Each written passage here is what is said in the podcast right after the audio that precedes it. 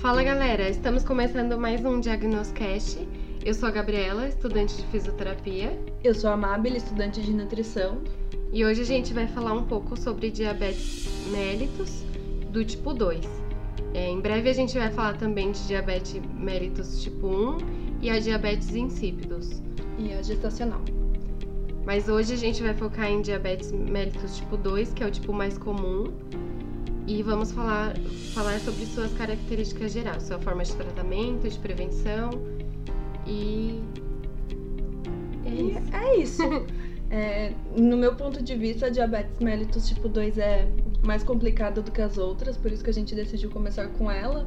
Porque aí vocês entendendo a tipo 2, as outras vocês acabam tirando de letra. Sim, também o conteúdo é bem maior e para não ficar muito cansativo, a gente decidiu dividir dessa forma.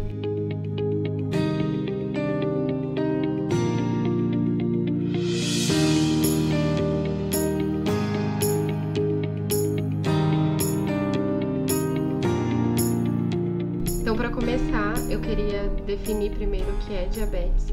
De forma geral, é um distúrbio metabólico causado por hiper- hiperglicemia persistente, que pode ocorrer tanto pela é, falha na, na produção da, da insulina quanto na ação da insulina. E nos dois, das duas formas vai ter complicação a longo prazo. Existe também a pré-diabetes, que é quando os valores glicêmicos estão acima dos valores de referência, mas ainda assim não, não são tão altos como o de diabetes. O valor para pré-diabetes de glicemia de jejum é entre 100 e 125 e glicemia de 2 horas pós-sobrecarga, então 2 horas depois de comer, é de 140 a 200. E a glicemia glicada é entre 5,7 e 6,5%. E é importante ressaltar que quem foi diagnosticado com pré-diabetes é, pode reverter esse quadro e não se tornar diabético. Aí mais pra frente a gente vai explicar um pouquinho como fazer isso. Agora, falando especificamente sobre a diabetes mellitus tipo 2, ela, é, ela acontece quando o corpo produz insulina normalmente e o receptor de insulina não reconhece essa insulina, então a insulina não tem seu efeito, ela não funciona. E ela representa de 90 a 95% dos casos de diabetes mellitus. Então é a, é a principal, entre aspas, né? A principal, é a que mais ocorre na, nos casos de diabetes. Suas causas são multifatoriais, sendo que principalmente é, envolve componentes genéticos e ambientais. Normalmente a doença é assintomática, mas quando tem sintoma que é com uma menor fre- frequência, os indivíduos podem apresentar sintomas clássicos de hiperglicemia, que são poliúria, então excesso de xixi, excesso de urina, é, polidipsia, que é excesso de sede, polifagia, que é excesso de fome, e emagrecimento inexplicado.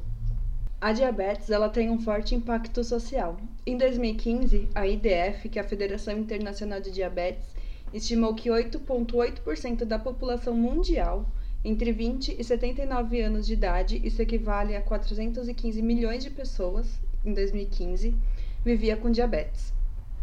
Essas tendem, é, esses números tendem a persistirem e aumentar cada vez mais. Foi projetado que em 2040 o número pode ser superior a 642 milhões de pessoas com diabetes. E cerca de 75% desses casos relatados são em países em desenvolvimento. Ou seja, o Brasil entra no meio desses 75% porque nós somos um país em desenvolvimento.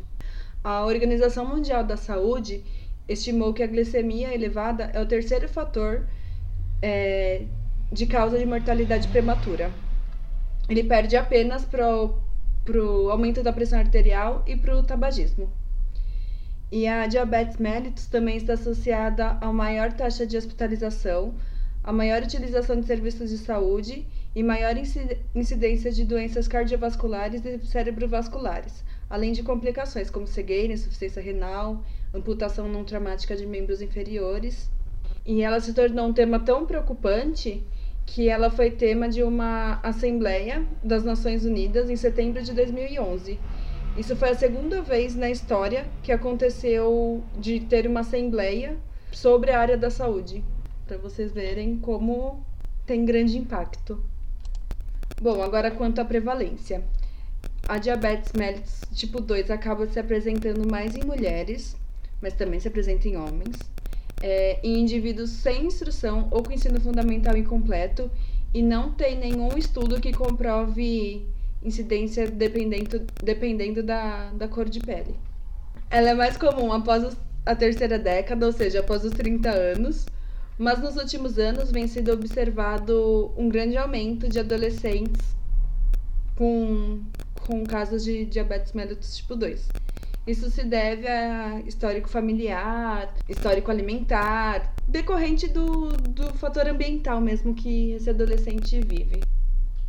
O aumento da prevalência da diabetes está associado a muitos fatores. Entre eles está a rápida urbanização, a transição epidemiológica, fatores nutricionais, sedentarismo, é, maior frequência a excesso de peso Crescimento e envelhecimento populacional, como a gente já comentou antes, é muito difícil o, o país, de forma geral, estar tá preparado para indivíduos que têm mais velhos. Então, de um tempo para cá, os indivíduos são a nossa expectativa de vida é maior e por isso os nossos idosos estão cada vez mais doentes, porque a gente não sabe como tratá-los. Outros fatores que também influenciam são é, o histórico familiar, o diagnóstico, diagnóstico prévio de pré-diabetes ou diabetes gestacional, hipertensão e dislipidemia, que a gente já falou em episódios passados. Estudos apontam que quando o recém-nascido nasce ou com o peso muito baixo ou com o peso muito alto, ele também tem uma tendência maior a desenvolver diabetes mellitus tipo 2. Além disso, a diabetes está é, muito frequentemente está associada com outras doenças, sendo que a hipertensão é a é mais é que é associada mais frequentemente. Além disso, é importante falar que a diabetes mellitus aumenta a gravidade de várias doenças endêmicas, entre elas está tuberculose, infecção por vírus da dengue e melioidose. Falando agora especificamente sobre a prevenção, a gente tem três tipos: a primária, que previne o desenvolvimento da doença. A secundária, que quando a pessoa já, já tem a doença, ela previne complicações agudas e crônicas.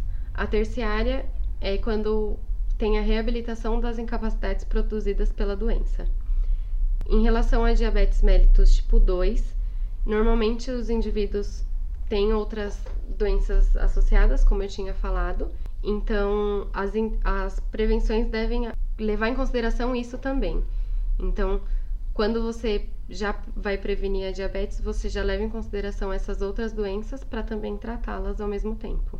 Para isso, a principal estratégia que a gente tem é a mudança do estilo de vida, então, principalmente dieta nutricional e exercícios físicos. É, no tratamento, a gente explica como e o que eles fazem e foi realizado um estudo que mostra que indivíduos pré-diabéticos que adotaram essas mudanças de estilo de vida reduziram em 58% a incidência de, de, de desenvolver a diabetes no período de 3 anos.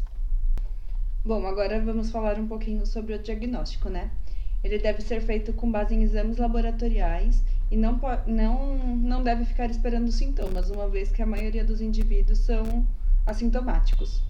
É, a Associação de Diabetes Americana elaborou um, um questionário que leva em consideração a idade, o sexo, o sexo, a história prévia de diabetes mellitus gestacional, hipertensão arterial, histórico familiar de diabetes mellitus tipo 2 e nível de atividade física que essa, que essa pessoa faz. É, Para cada um desses itens é dada uma pontuação e se, o, se no final de todo esse questionário a pessoa tiver um score maior ou igual a 5, é, ela já está associada a um risco aumentado para diabetes mellitus tipo 2.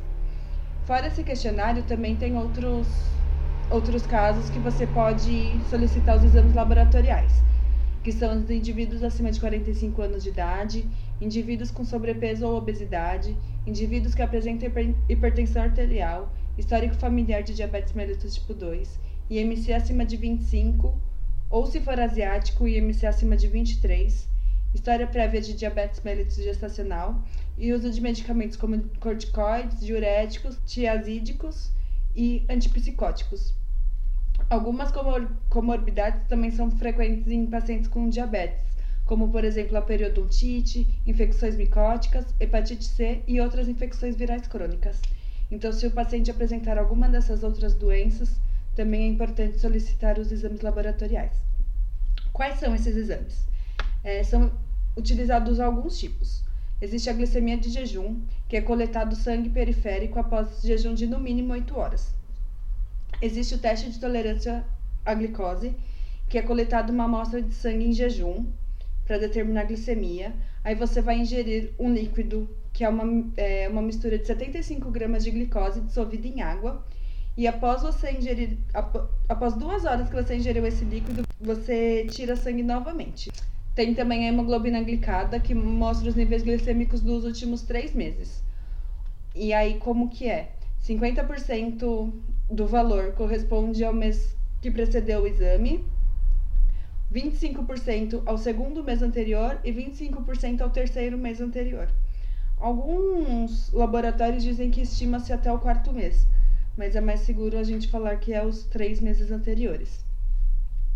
E caso algum desses exames dê alteração, é necessário que você solicite novamente esse exame para confirmar essa alteração se a pessoa não apresentar sintomas.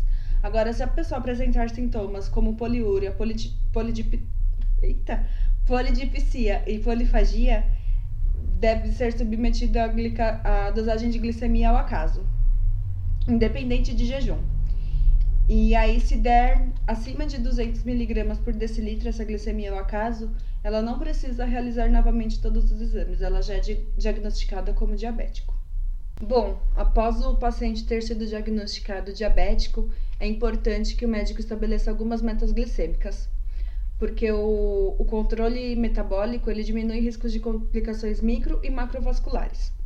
A avaliação do controle metabólico ela é feita através da hemoglobina glicada que deve estar abaixo de 7%, através das glicemias capilares diárias, feita pré-prandial abaixo de 110 mg por decilitro e pós-prandial abaixo de 160 mg por decilitro, desvio padrão da média glicêmica e do tempo-alvo. O desvio padrão é, ele avalia a variabilidade da glicemia, ou seja, quanto maior o desvio padrão, mais instável está a glicemia da pessoa.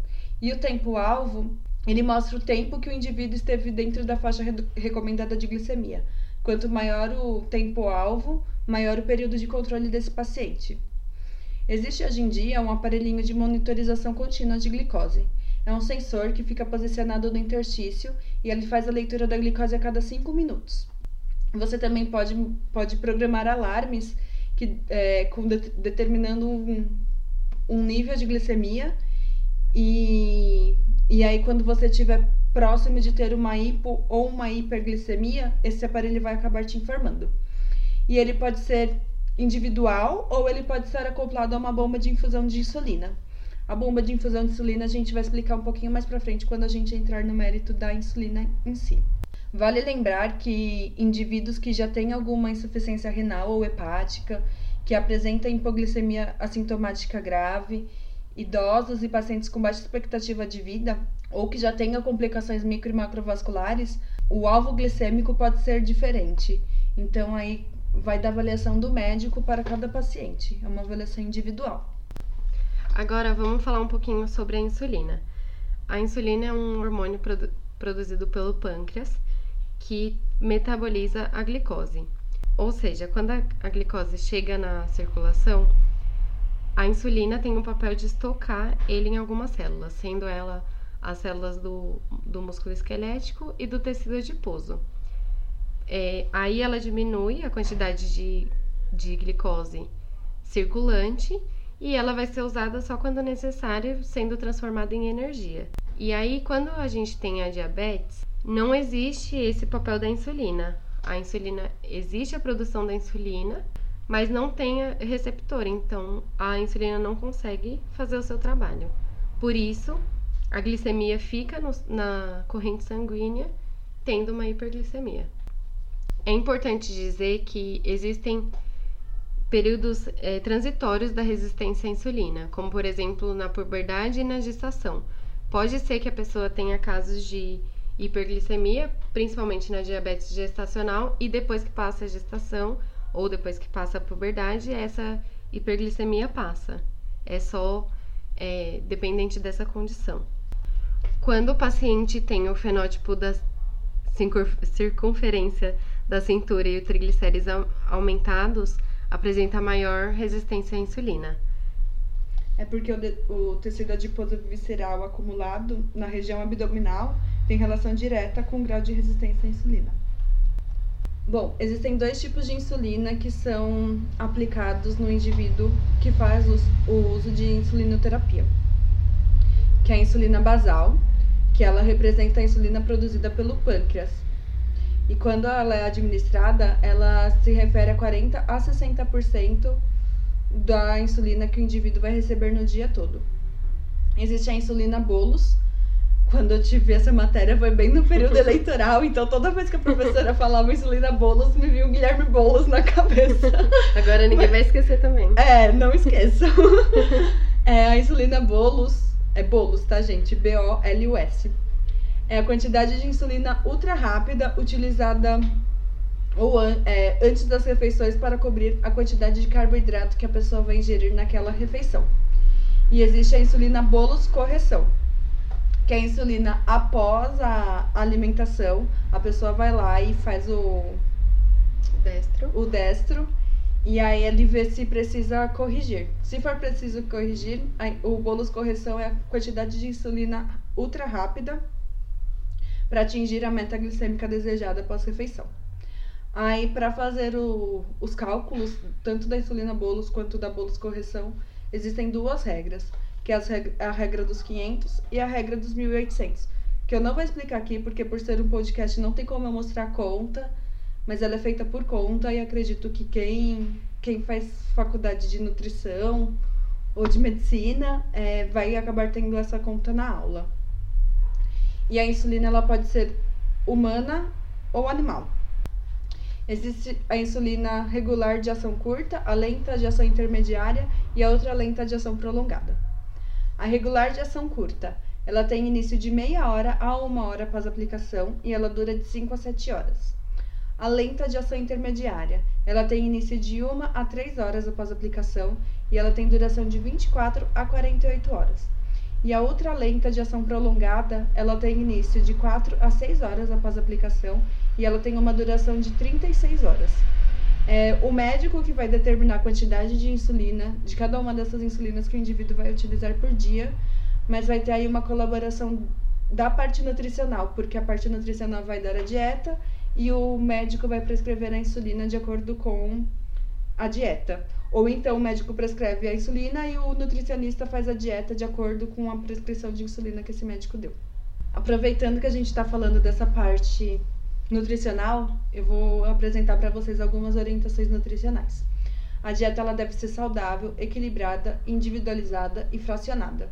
No fracionado, a gente costuma passar de 5 a 6 refeições por dia, sendo três refeições principais, ou seja, café da manhã, almoço e jantar, e as refeições intermediárias, que são os lanches entre essas refeições. Os alimentos eles devem nós devemos dar preferência para os grelhados, assados, cozidos no vapor ou até mesmo crus, se for crus eu quero dizer assim, se tratando de frutas, vegetais e não de carnes, tá? Alimentos Diet Light Zero podem ser incluídos no, no plano alimentar, mas não de maneira exclusiva. É, além disso, a gente opta por dar preferência a carnes magras, a produtos lácteos desnatados e o consumo de peixe de duas a três vezes por semana. E é sempre importante é, verificar o, o poder aquisitivo do paciente e da família, para que não seja feita uma, uma dieta fora do que eles possam gastar. O cálculo de valor energético ele deve ser individualizado e se o indivíduo for obeso, a dieta deve ser hipocalórica, cerca de 20 a 25 calori é, quilocalorias por quilograma por dia. O carboidrato ele vai de 45 a 60% do valor energético total diário. É, o, a sacarose deve ser de uso moderado, até 5%. A frutose apenas presente, presente no alimento, ela não deve ser adicionada fibra alimentar de 30 a 50 gramas por dia, lipídios de 20 a 35% do, do VET, sendo dividido em ácidos graxos saturados menos de 6% do VET, ou seja, evitar os ácidos graxos saturados. Os poliinsaturados é, vai completar de forma individualizada com cada paciente e os ácidos graxos monoinsaturados de 5 a 15% do VET. O colesterol é indicado menos de 300 mg por dia. E a proteína é uma dieta normoproteica de 15 a 20% do VET. E é sempre importante avaliar a função renal desse paciente, uma vez que pacientes diabéticos tendem a ter problemas renais. Agora, quanto à ingestão diária de vitaminas e minerais. O paciente diabético ele tende a ter uma deficiência maior de vitaminas e minerais. Por isso, a gente preza sempre por um plano alimentar variado, com consumo de duas a quatro frutas por dia, sendo que uma dessas frutas ela deve ser rica em vitamina C, ou seja, frutas ácidas como laranja, limão, é, de 3 a 5 porções de hortaliças por dia. E a gente preza sempre por variar os tipos e as cores. E a suplementação ela é feita só se necessária. O sódio é de até 2.000 miligramas por dia. E algumas fibras elas podem atenuar a resposta insulínica, ou seja, auxiliar na prevenção do diabetes mellitus tipo 2 trazendo efeito benéfico, principalmente as, as fibras solúveis, que são aquelas que formam a esponjinha. Acho que foi no episódio de obesidade que a gente explicou a diferença das fibras. Então, as fibras solúveis são as que absorvem água e formam uma esponjinha. Elas, elas apresentam efeito benéfico na glicemia e no metabolismo de lipídios. E as insolúveis são as que não absorvem água, então são as que são tipo uma vassourinha no intestino. Ela produz saciedade e controle de peso e ambas ajudam na preservação da saúde intestinal. Os ácidos graxos de ômega, os ácidos graxos ômega 3, eles estão associados a menor incidência de, de diabetes mellitus tipo 2. Os edulcorantes, que são os adoçantes. Eles não são essenciais, mas eles podem facilitar o convívio social e flexibilizar o plano alimentar desse paciente. Ele tem o potencial de re reduzir o, o consumo de calorias e de carboidratos. E ele pode substituir o açúcar moderadamente. Ou seja, não é toda vez que eu vou consumir açúcar que eu vou pôr adoçantes, porque tem toda uma questão química envolvendo adoçante, então ele acaba. Embora ele não tenha caloria, ele traz outros malefícios, então ele deve ser consumido moderadamente e tem alguns aprovados pela Anvisa aqui no Brasil, que são o sorbitol, o manitol, o isomaltitol, o maltitol, a sacarina, o ciclamato, aspartame, estévia, o acessulfame K, a sucralose, o neotame, a talmatina, o lactitol, o xilitol e o eritrol. Ou seja, são muitas opções, pessoal. Bom, como todo carboidrato consumido é convertido em glicose em um período de 15 minutos a 2 horas, enquanto somente 35% a 60% de proteínas é, é convertido em glicose e apenas 10% de gordura é convertido em glicose, é super importante existir um, um método de contagem de carboidratos. Esse, essa contagem de carboidratos já o nutricionista costuma entregar para o paciente já uma lista de equivalentes ou substitutos é, com contagem em gramas, representando a quantidade de carboidrato dentro de cada alimento. Isso possibilita que o próprio paciente ajuste as doses de insulina rápida ou ultra rápida a serem aplicadas antes das refeições com base nessa quantidade de carboidratos. Também ajuda o paciente a fazer substituição de um alimento por outro. É, é necessário que o paciente ou que o familiar do paciente passe por um treinamento específico para saber lidar com essa lista. Esse treinamento ele é realizado pelo próprio nutricionista que vai entregar essa listinha. E assim ele aprende a medir ou estimar o tamanho das porções também que ele deve comer de carboidrato. Além disso, existe o índice glicêmico. Esse índice glicêmico ele mostra a velocidade que um alimento aumenta a glicose no sangue e a carga glicêmica. a carga glicêmica também é feita através de uma conta, que eu também não vou explicar aqui, pelos mesmos motivos que eu falei há um tempo atrás sobre contas em podcast. Porém, gente, é, esse conceito de carga glicêmica, índice glicêmico, acabou se tornando meio, entre aspas, furado, porque quando você fala de uma refeição completa, acaba se misturando um, um alimento com outro e ainda não se sabe muito bem como que funciona a absorção do organismo por esse modo de carga glicêmica e índice glicêmico. Agora, falando especificamente da ingestão de álcool, é, a bebida alcoólica para o paciente diabético, aliás, para todo mundo, né? Vai levar a uma hiperglicemia. Mas dependendo da situação, ou, ou, principalmente quando o paciente estiver em período de jejum, é, pode ocorrer uma hipoglicemia reativa, ou seja, pelo efeito de rebote. É, o álcool vai afetar toda a alimentação e a glicemia, por, por, principalmente por conter carboidrato. Então, vai prejudicar o controle da diabetes. Porém, nesse caso, ao contrário de algumas doenças que a gente vê, ainda é permitido algumas doses de álcool para pacientes com diabetes. Então, a, a ingesta diária de álcool é, normalmente é limitada a uma dose ou menos para mulheres e duas doses ou menos para homem, sendo uma dose de 150 ml de vinho, 360 ml de cerveja ou 45 ml de destilado. 150 ml de vinho equivale a uma taça, 360 aquela latinha fininha e 45 ml de, de destilado é uma dose naquele dosador padrão. Nesses casos de pacientes que vão ingerir álcool, devem ingerir também carboidrato durante o consumo da bebida ou antes do consumo da bebida, sendo necessário às vezes o ajuste da dose da insulina.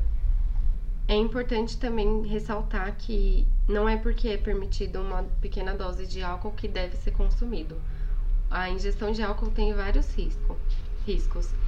Entre eles estão: ela pode mascarar a, sintomas de hipoglicemia, reduzir a produção hepática de glicose e aumentar a produção de corp corpos cetônicos.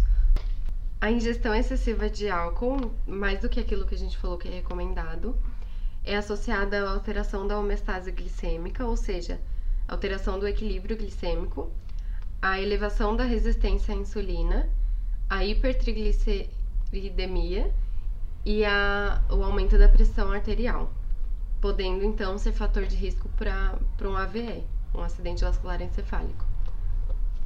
Inclusive, um dos, dos pontos que a gente falou, que é a produção de corpos cetônicos aumentado, pode levar até a coma. Então, é, é delicado falar sobre álcool e permitir ele dentro da dieta.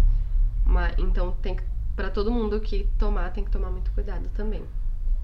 Agora, falando sobre tabagismo, ele tem um papel significativo no estabelecimento da diabetes mellitus tipo 2, sendo que os fumantes exibem níveis mais elevados de cortisol plasmático.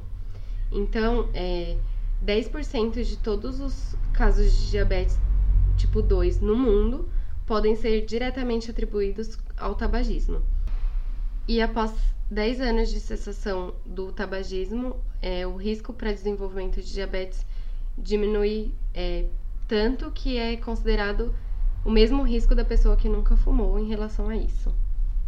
Agora, chegamos na parte que eu gosto, que é... Chega um pouco de comida, bebida, relação nutricional. Vamos falar de coisa boa, né? É, exercícios físicos para pacientes com diabetes mellitus. É, o exercício físico tem um papel muito importante tanto na prevenção quanto no tratamento porque ele aumenta a sensibilidade da insulina. Ele, ele altera enzimas oxidativas e determina a trans translocação de GLUT4 para as membra membranas celulares dos músculos. É, o GLUT4 é transportador de glicose, então é, ele vai fazer com que a glicose vá para a célula muscular, que é o objetivo da insulina. É, além disso, é, o exercício físico tem papéis muito importantes nos, no sistema autonômico corporal. Então, vai reduzir os níveis de PA, vai reduzir depressão, ansiedade, tudo isso vai colaborar com o quadro da diabetes. Então, para adultos, é recomendado o exercício aeróbico com duração de 150 minutos por semana no mínimo. E é normalmente com combinação da, da, de baixa intensidade e intensidade moderada. Além disso, é importante também o fortalecimento muscular, realizado duas vezes por semana no mínimo. É, a sessão, normalmente, eu montei mais ou menos um protocolo, mas não é necessário seguir especificamente o que eu vou falar. Mas normalmente a gente faz uma sessão com aquecimento, é, depois alongamento, aí a, o exercício aeróbico, o exercício resistido, que é o exercício de fortalecimento, e para finalizar pode fazer também é, mais alongamentos, que pode contar com desaquecimento. Então o aeróbico é em intensidade bem baixa. Esse protocolo é, foi feito com base no que é recomendado pela diretriz brasileira de diabetes. Mas a gente sabe que o exercício físico, de forma geral, é, colabora para o quadro de diabetes, aumentando então a sensibilidade à insulina. Então não precisa seguir necessariamente isso. É importante ressaltar também que todo, durante o, o, treinamento físico, a gente deve tomar cuidado com os pés dos diabéticos. Então, tênis adequado, se precisar colo colocar palmilha, se precisar mudar meia, é, o pé tem que estar sempre seco e confortável para não ter ferida e evitar a neuropatia diabética. É importante ressaltar, né, que feridas em diabéticos demoram muito mais para para cicatrizarem, né? Então é importante sempre evitar ferida de qualquer tipo, Sim. em qualquer parte do corpo do diabético. Para indivíduos com diabetes mellitus tipo 2, é importante a gente se atentar à hiperglicemia quando vai fazer o, o treinamento físico. Então, normalmente é considerado, a gente faz o, o teste rápido, rápido, que é o destro, com glicosímetro, e o paciente tem que estar de 100 a 250 é, miligramas por litro. Mil, miligramas por decilitros. E é, mesmo quando tiver alterado, a gente pergunta normalmente para o paciente como ele se sente, se está tudo bem, porque quando está mais alto, a tendência do exercício físico é já diminuir, principalmente pelo alívio do estresse imediato. Então, mas a gente tem, sempre tem que medir tanto antes quanto depois, tanto para fazer um comparativo quanto para fazer para tomar cuidado com a saúde do paciente. Bom, acho que finalizamos a parte do tratamento não farmacológico. Agora vamos para o trava-línguas do tratamento farmacológico. é, o tratamento farmacológico é comum ser prescrito um agente antidiabético no momento da confirmação da doença. E ela tem como base o mecanismo de resistência à insulina, a falência progressiva das células beta-pancreáticas, os múltiplos transtornos metabólicos, ou seja, a dislipidemia, a inflamação vascular e tem também as repercussões micro e macrovasculares, que acompanham a história natural do diabetes mellitus tipo 2. Os agentes antidiabéticos, eles são medicamentos que reduzem a glicemia com o objetivo de mantê-la a níveis normais. E eles podem ser, eles podem agir das seguintes formas. Tem os medicamentos que aumentam a secreção de insulina, que são as sulfonilureias e as glinidas, é, conhecidas por clorpropamida, glibenclamida, glipizida, glicazida, glimeprida repaglinida e nateglinida. Tem os medicamentos que reduzem a produção hepática da glicose e têm menor ação sensibilizadora da ação insulínica, que são as biguanidas, popularmente conhecidas por, metformina. Tem as que re retardam a absorção de carboidrato, que são as arcabose. Tem as que aumentam a sensibilidade da insulina nos músculos, no tecido adiposo e nos hepatócitos, que são as pioglitazona, tem as que aumentam o nível de GLP-1 e a síntese e a secreção de insulina e reduzem o glucagon, que é a citalglip, citalgliptina, a vildagliptina, a saxagliptina, a linagliptina e a alogliptina. Tem as que aumentam o nível de GLP-1, a síntese e a secreção de insulina, e reduz o glucagon e retardam o esvaziamento gástrico, que é a exenatida, liraglutida, lixisenatida, dulaglutida. E tem as que inibem o receptor SGLT2 e previnem a reabsorção de glicose pelo túbulo proximal renal. E promovem a glicosúria, que são as dapaglifosina, as empaglifosina e as canaglifosina.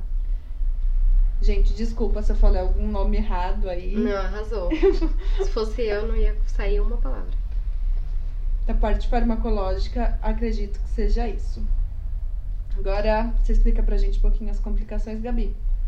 Então, as complicações da diabetes são normalmente é, categorizadas como distúrbios microvasculares e macrovasculares.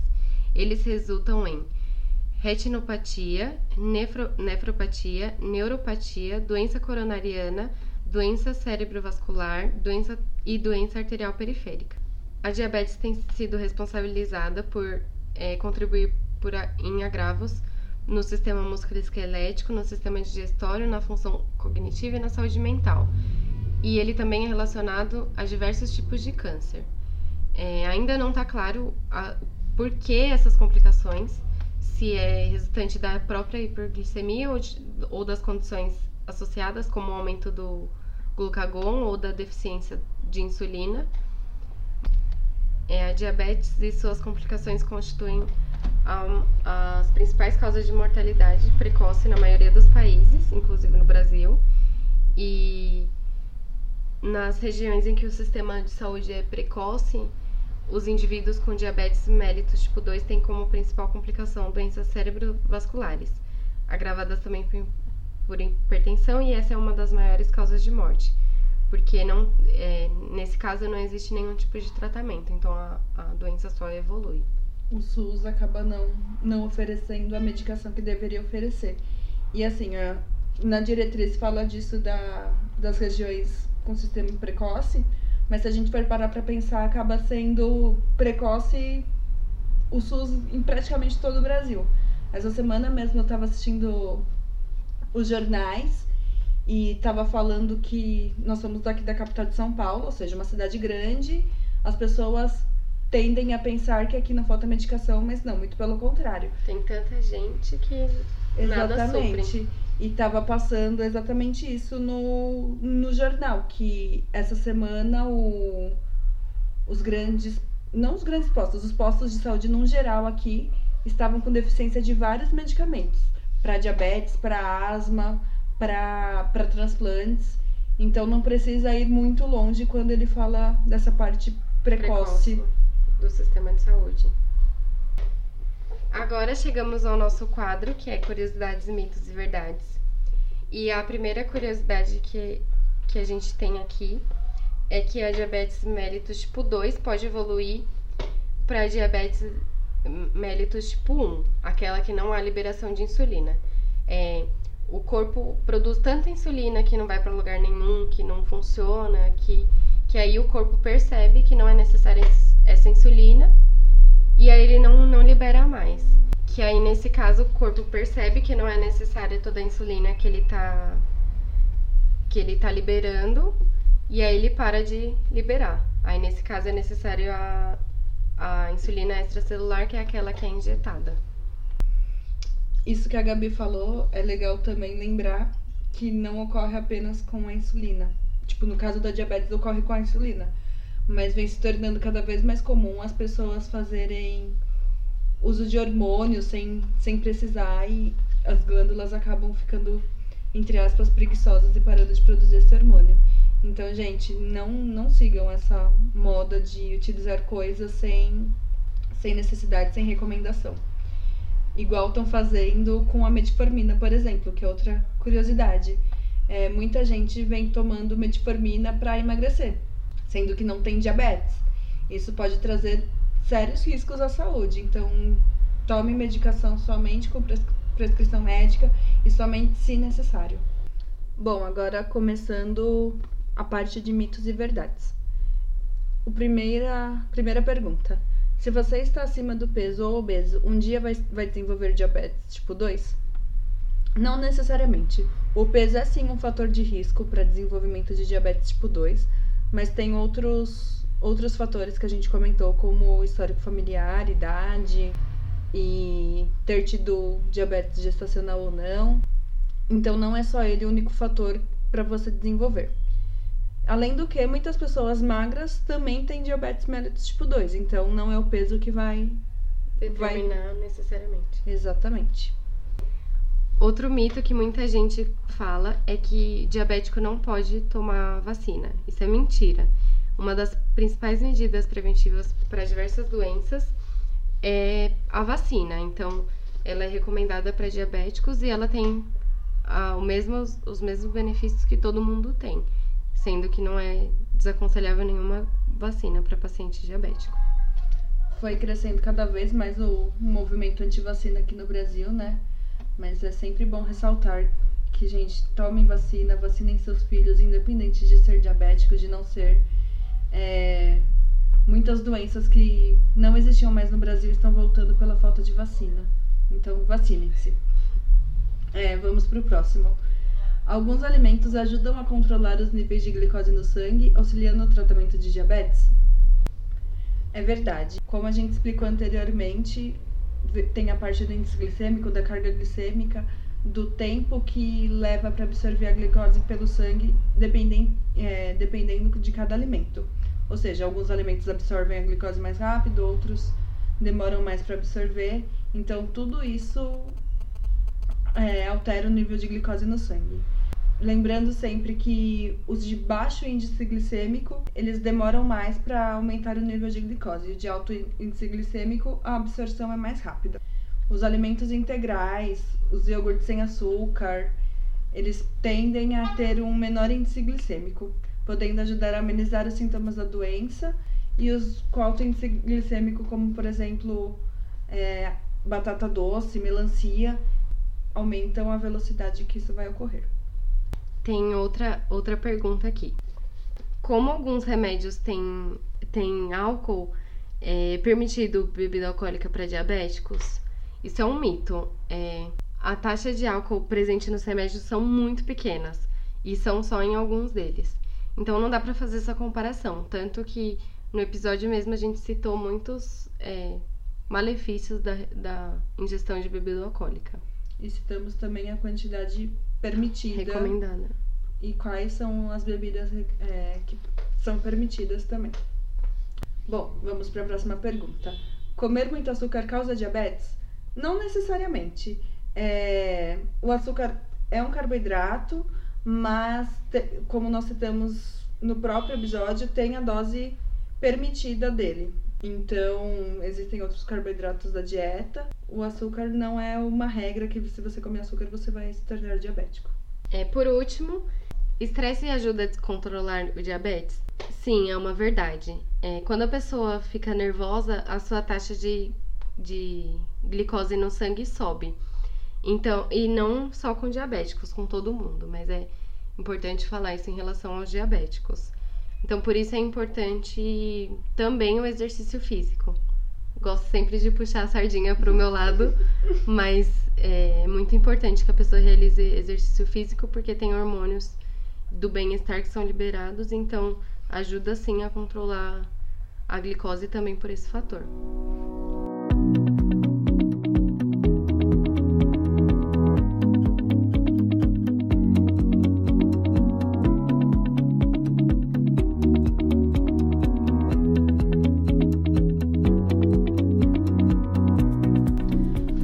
Pessoal, acredito que por hoje seja isso.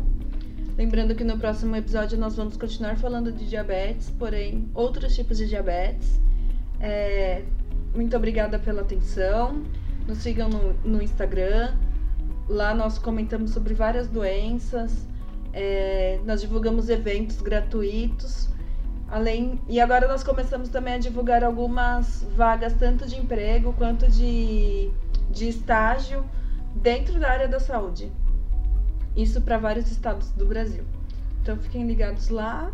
E como sempre, a gente está à disposição para perguntas, dúvidas. Podem mandar tudo lá no Instagram, Diagnoscast. E é isso. Muito obrigada.